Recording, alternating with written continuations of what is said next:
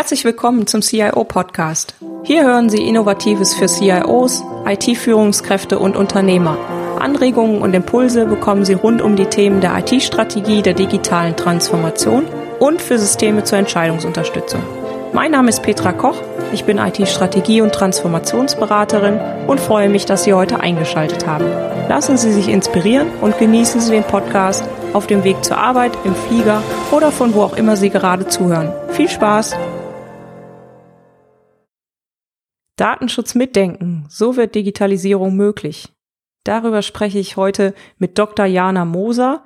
Dr. Jana Moser ist Rechtsanwältin und Innovations- und Datenschutzexpertin und ihr Credo lautet Datenschutz in die Praxis umsetzen, das heißt auch Geschäftsmodelle verstehen. Seit 2012 betreibt sie den Blog datareality.eu, wo es darum geht, Datenschutz in die Realität umzusetzen. Frau Dr. Moser berät Unternehmen als Rechtsanwältin an der Schnittstelle zwischen Daten, Innovation und Regulierung und gibt insbesondere Rat zu datenbasierten digitalen Geschäftsmodellen.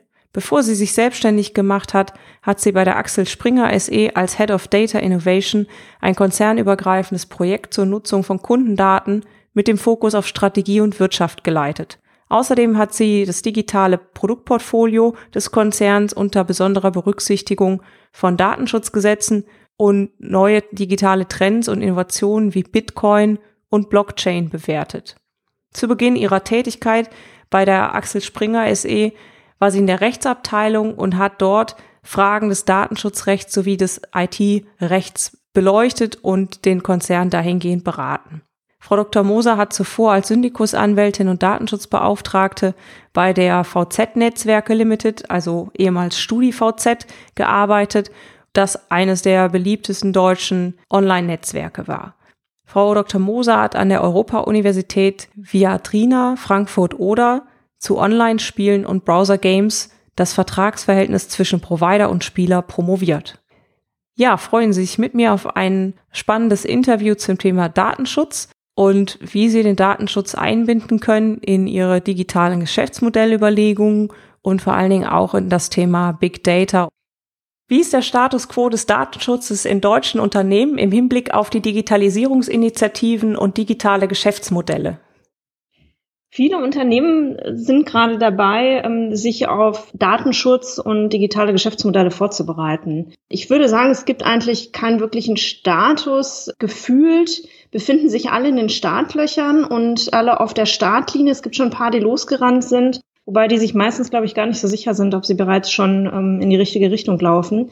Aber ich würde sagen, die sogenannte Awareness, also insgesamt das Gefühl, dass Daten, Datenschutz ähm, in Zukunft mit wettbewerbsentscheidend sein werden, das ist, glaube ich, mittlerweile bei fast allen angekommen. Und ähm, dementsprechend bereiten sich gerade sehr, sehr viele Unternehmen darauf vor, ähm, indem sie vor allem auch vielleicht Datenschutzbeauftragte einstellen oder entsprechende Datenprojekte starten. Mhm. Okay, das heißt, da ist so, wie Sie gesagt haben, die Awareness gestiegen, das digitale Geschäftsmodell wird erkannt. Wird der Datenschutz für Unternehmen zukünftig wichtiger werden? Und wenn ja, warum? Also ich glaube schon, dass Datenschutz ähm, zukünftig noch wesentlich wichtiger werden wird, und zwar aus zweierlei Gründen. Zum einen, weil sich die Regulierung ähm, ändern wird mit äh, der Umsetzung im Mai 2018 mit der Datenschutzgrundverordnung und ähm, den Strafen, die dort festgelegt sind, von vier Prozent des jährlichen Umsatzes des Konzerns oder 20 Millionen Euro, je nachdem, was eben höher ist. Das ist sicherlich immer ein Grund, sage ich jetzt mal, dass auch Datenschutz oder generell Regulierung Auswirkungen hat nachher auf Unternehmen. Aber was ganz, ganz wichtig ist, die Kunden selber, die Nutzer werden immer mehr aufmerksam auf, auf das ganze Thema Datenschutz. Und zwar nicht nur unbedingt, weil es sie selber unmittelbar betrifft, weil Datenschutz, ich sage jetzt mal Schäden, merkt man gar nicht so richtig auf den ersten Blick. Und man kennt auch gar nicht so viele Personen, die wirklich durch ähm, Missbrauch von Daten unmittelbaren, besonders großen Schaden erlitten haben. Aber was entscheidend ist, dass Unternehmen immer mehr tatsächlich auf die Einhaltung von Datenschutz hingewiesen werden. Wir kennen ja Google, Facebook und so weiter. Ähm, also alles, was momentan auch mit WhatsApp ähm, in der Presse ist.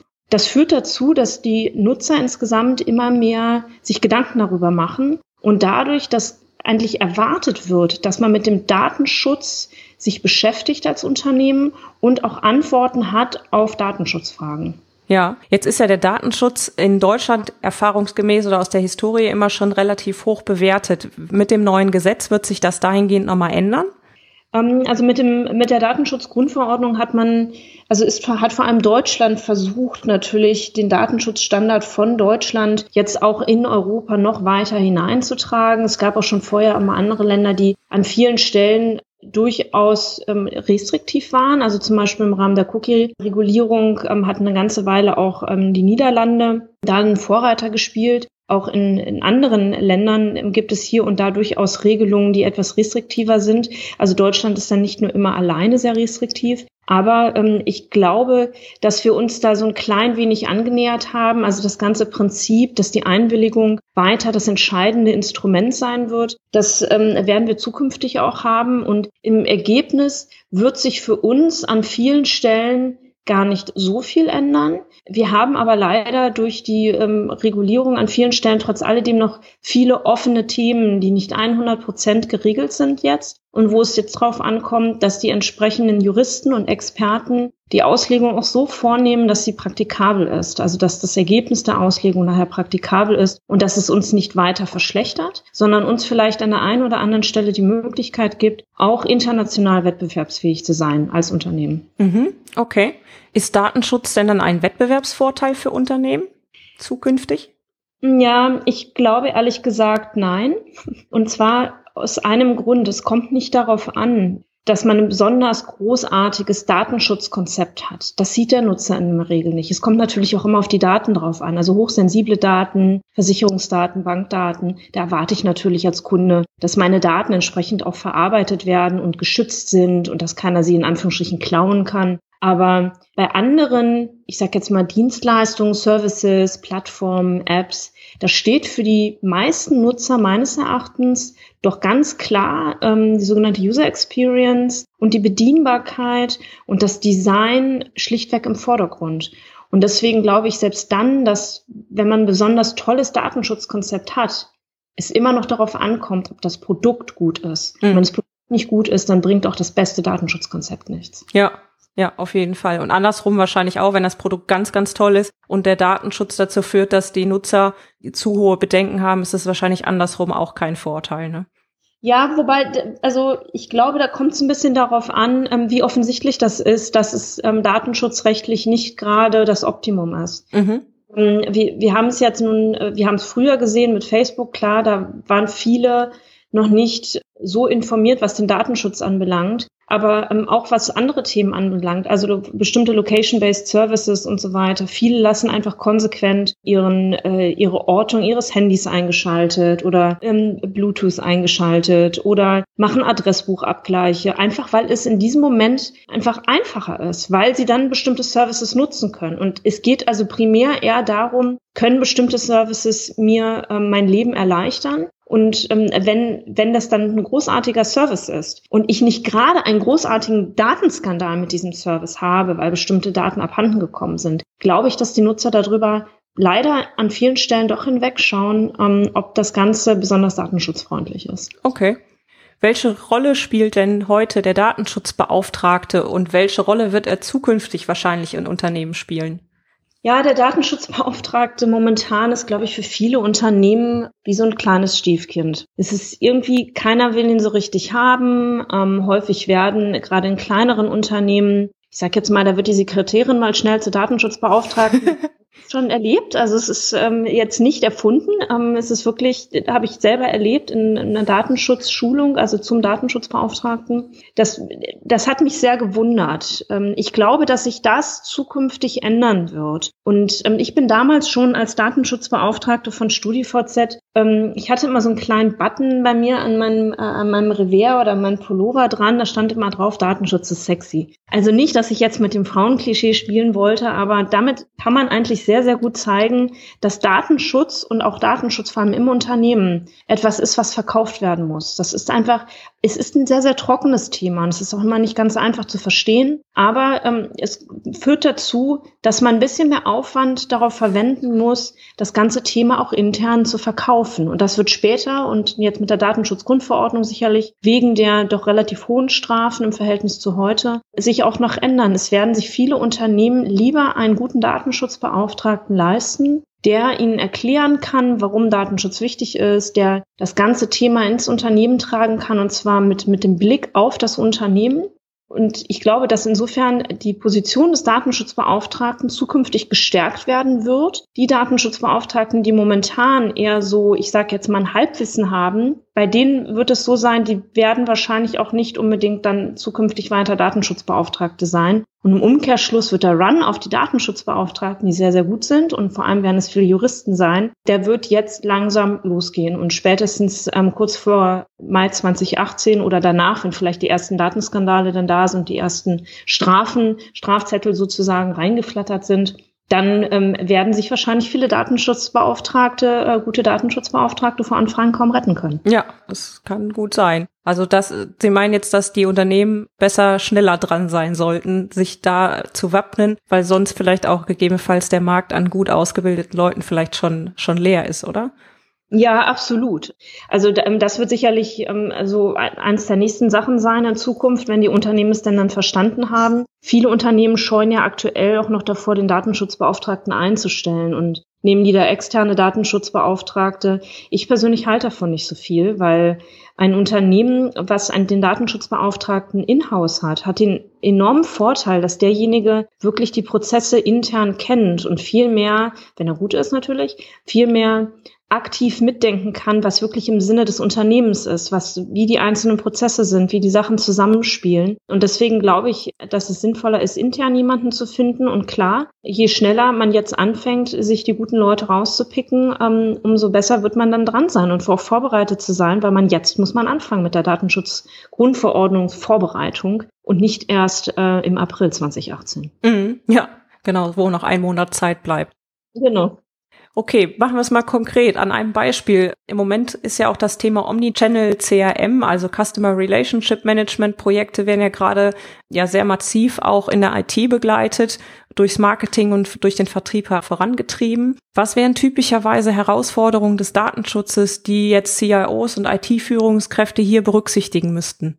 Ja, ähm, ich glaube vor allem, wenn wir mal über das Management gehen, das ist ja sehr viel oder sehr, sehr häufig, was man erlebt, ist das entsprechende Anbieter mit den scheinbaren Allround-Lösungen im Sinne von, ich kann die CRM-Daten zusammenführen mit Tracking-Daten und personalisiert und kann dann alles ausspielen und dann auch noch Werbung machen und E-Mails verschicken. Genau.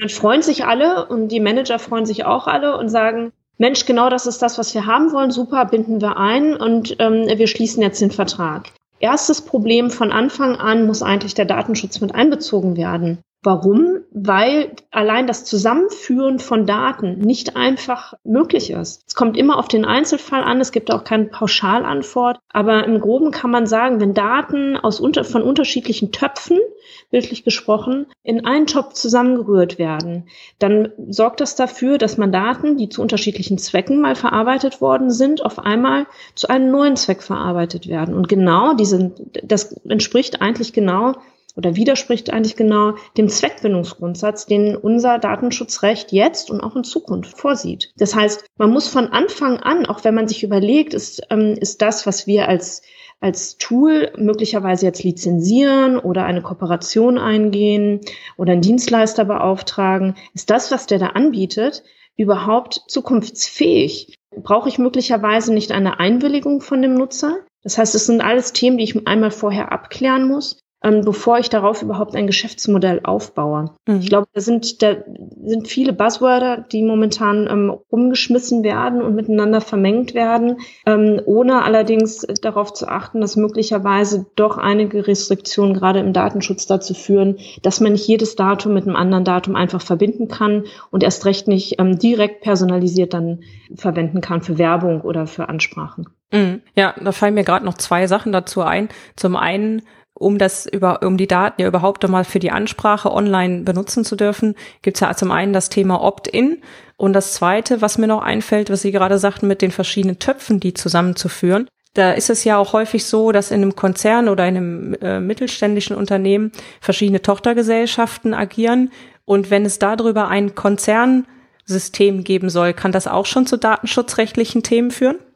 Ja, absolut. Also einmal zu dem Opt-in, da ist, glaube ich, ganz wichtig, da gibt es häufig immer ein Missverständnis. Es gibt quasi das datenschutzrechtliche Opt-in. Das heißt, wenn eine Rechtsgrundlage im Gesetz nicht ausreicht, um etwas mit Daten zu tun, dann gibt es eine, ein anderes rechtliches Vehikel und das ist eben diese Einwilligung des Nutzers, dass man ihn danach fragt, ob man etwas dann doch mit den Daten noch tun darf. Und dann gibt es die Einwilligung, überhaupt E-Mails unmittelbar zu verschicken. Das geht eher nach Wettbewerbsrecht. Das sind zwei unterschiedliche Sachen. Das wird sehr, sehr häufig miteinander vermengt und verwechselt. Mhm, okay.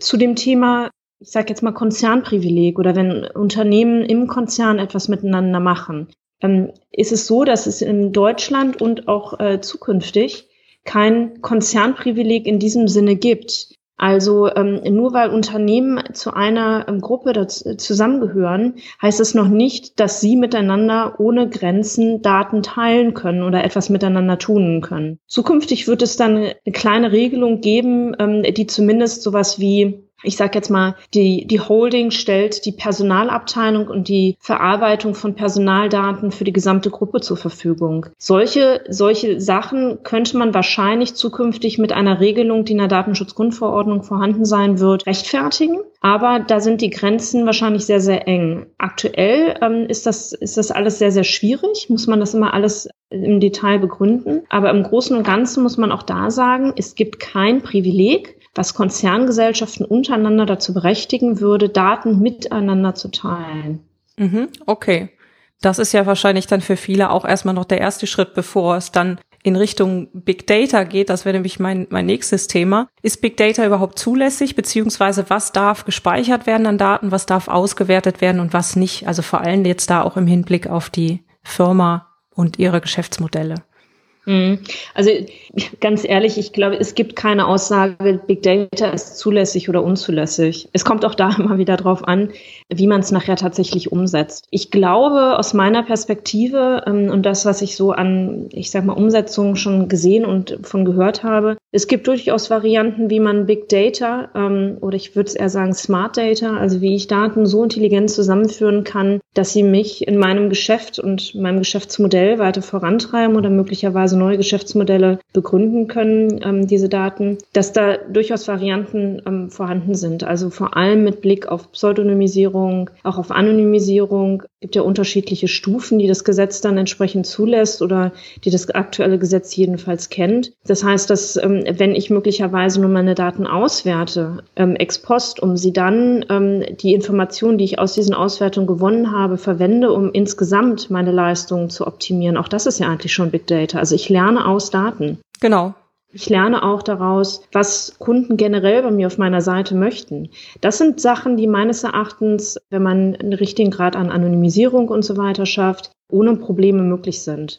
Das Interessante wird allerdings dann, wenn ich anfange, Daten intelligent so zu nutzen, dass ich in Echtzeit den Nutzer personalisiert bestimmte Angebote unterbreiten möchte. Entweder in Realtime direkt sozusagen innerhalb der App oder auf der Webseite oder vielleicht sogar ähm, dann etwas verzögert äh, mit einer direkten E-Mail-Ansprache. Dann fängt das an, dass es unmittelbar auf den Nutzer bezogen geht und dann reden wir auch von Profiling. Klingt auch immer alles sehr, sehr negativ. Also Profiling klingt ja auch deshalb so negativ, weil es ja auch so ein bisschen was mit strafrechtliche Gedanke dahinter ist ähm, oder dass ich Profil von jemandem erstelle und das dann alles mal ganz negativ und böse ist. Das muss auch nicht der Fall sein. Ähm, ich glaube, da ist es wichtig, ähm, transparent zu sein und sich von vornherein bewusst darüber zu sein, welche Daten brauche ich eigentlich wirklich, um mein Angebot optimal zu unterbreiten. Und da ist meines Erachtens weniger manchmal mehr. Und da müssen auch Unternehmen von Anfang an, wenn sie sich ein Smart- oder Big Data-Projekt überlegen, genau überlegen, welche Daten brauche ich eigentlich, um mein Geschäftsmodell zu optimieren, um möglicherweise einen Use Case für mich zu erarbeiten aus Daten heraus. Und ich glaube, das ist eins der allerersten Sachen, wenn ich darüber nachdenken sollte, möchte ich ein Datenprojekt haben oder nicht. Mm, okay, gut. Super. Wenn Sie einem CIO oder einer IT-Führungskraft einen einzigen Tipp geben könnten in Bezug auf den Datenschutz, was würden Sie ihr mitgeben? Keine Angst vor Datenschutz haben. Ja, der Datenschutz ist, ähm, ist, klingt fürchterlich, klingt in der Regel immer nach einer Blockade, ist es aber nicht. Datenschutz ist etwas, was man einfach mitdenken muss. Und ähm, das ist wie bei vielen anderen Sachen auch. Ich überlege mir ja auch, ähm, wenn ich eine Software lizenziere, überlege ich mir auch, ob sie nachher skaliert. Und das sind alles Themen, das sind Sachen, die einfach sozusagen mit in in das tägliche Doing mit übergehen müssen. Und dazu gehört eben auch Datenschutz. Datenschutz ist etwas, was man, wenn man von Anfang an ähm, alle Personen richtig abholt und alle dann mitdenken, nichts, was einem das Geschäftsmodell verbaut.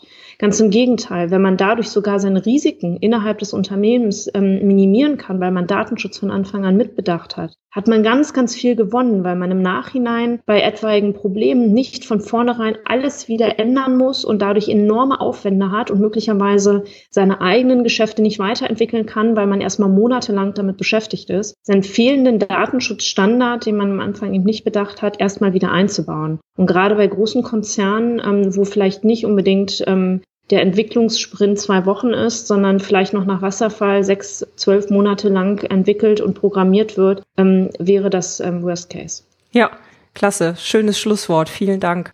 Also ich denke, das ist vor allen Dingen ja ein super Hinweis, weil das habe ich auch häufig genug erlebt, dass dann sonst hinterher nochmal versucht wird, irgendwo dies und das in Anführungsstrichen zu reparieren. Wenn man das von vornherein mitbedenkt, spart man sich viel Nerven und viel Aufwand am Ende. Ja. Vielen Dank, Frau Dr. Moser, fürs Interview. Hat mich sehr gefreut, hat sehr viel Spaß gemacht. Herzlichen Dank. Ja, sehr gerne. Dankeschön. Alle Shownotes mit Details zu dieser Podcast-Folge und dem transkribierten Interview sowie Links zum Data Reality Blog und weiteren Aktivitäten von Dr. Jana Moser finden Sie unter www.cio-podcast.de slash CIO 013. Herzlichen Dank fürs Zuhören. Sie hörten den CIO-Podcast mit Petra Koch. Wenn Ihnen der Podcast gefallen hat, freue ich mich über eine Bewertung bei iTunes. Sie helfen damit, den Podcast bekannter zu machen. Alle Shownotes zum Podcast finden Sie unter www.cio-podcast.de. Dankeschön und auf Wiederhören.